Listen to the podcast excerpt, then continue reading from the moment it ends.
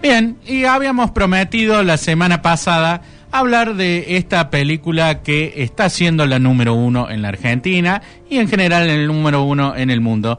Es la nueva película de Batman, la tercera entrega, el cierre de la trilogía de Christopher Nolan. Christopher Nolan es un director que a mí me gusta muy mucho. Yo lo descubrí cuando hizo su, su segunda película que se llama Memento que es una película que tiene una particularidad muy interesante, que es que está contada al revés, está contada de atrás para adelante, pero no como que eh, eh, lo más común que ponen, por ejemplo, el final y después empieza, no, está contada escena por escena de atrás para adelante. Si son 50 escenas, empieza en la 50, después en la 49, después en la 48 y así. Y eso tiene una cuestión que no es arbitraria, sino que tiene que ver con que un argumento súper original donde el protagonista eh, no recuerda lo que acaba de pasar, tiene un, daño cerebral que le hace perder la memoria.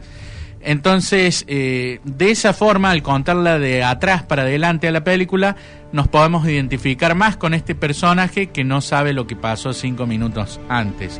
Una película de suspenso muy interesante.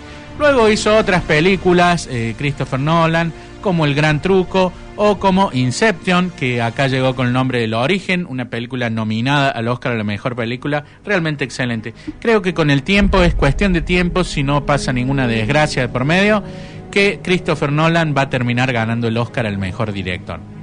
Entonces, esta película de Batman el comentario es un poco mezclado, algunos dicen que es la mejor, otros dicen que es la peor.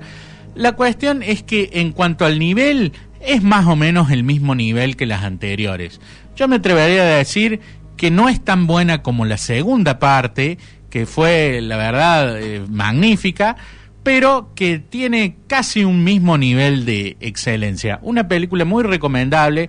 Recomiendo, por ejemplo, la actuación de este actor, eh, que es eh, una leyenda dentro del cine, Michael Caine que tiene esta particularidad de emocionar con un diálogo simple donde habla con, con Bruce Wayne, con este, esta otra cara de Batman, y hace lagrimear a muchos en el cine con la intensidad que entrega ese diálogo. No me extrañaría que lo nominaran a un Oscar al mejor actor secundario, por ejemplo.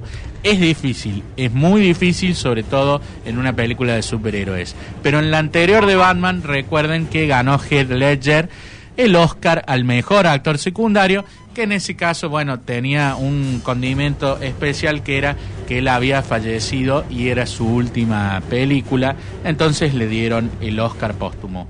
En este caso, Batman, una película que es muy emotiva en muchas partes, que es más épica que la anterior, pero que tiene un guion quizás menos sólido.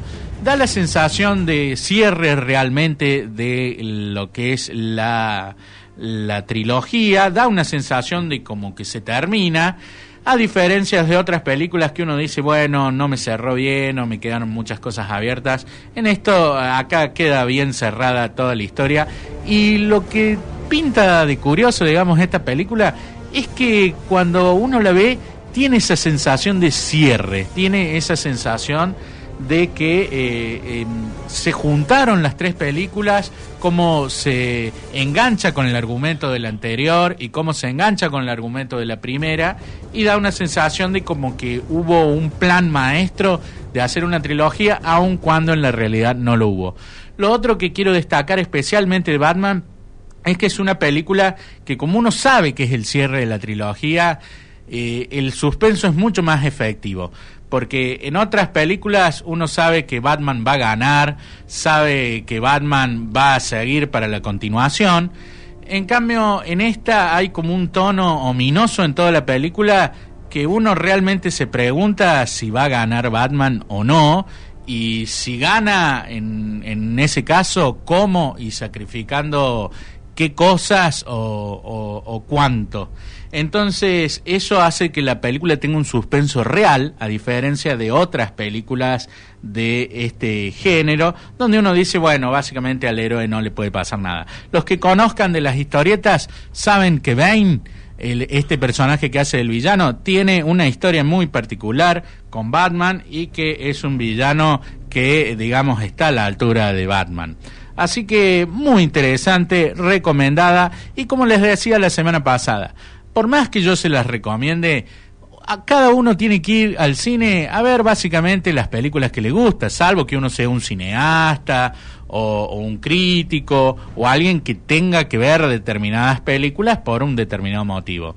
Pero para el público en general hay mucha gente que va porque otra gente va y no les gusta y no les gustaron las anteriores, no les gusta Batman, no les gustan las historietas, no les gustan los superhéroes, nada, y van a verla porque se sienten obligados.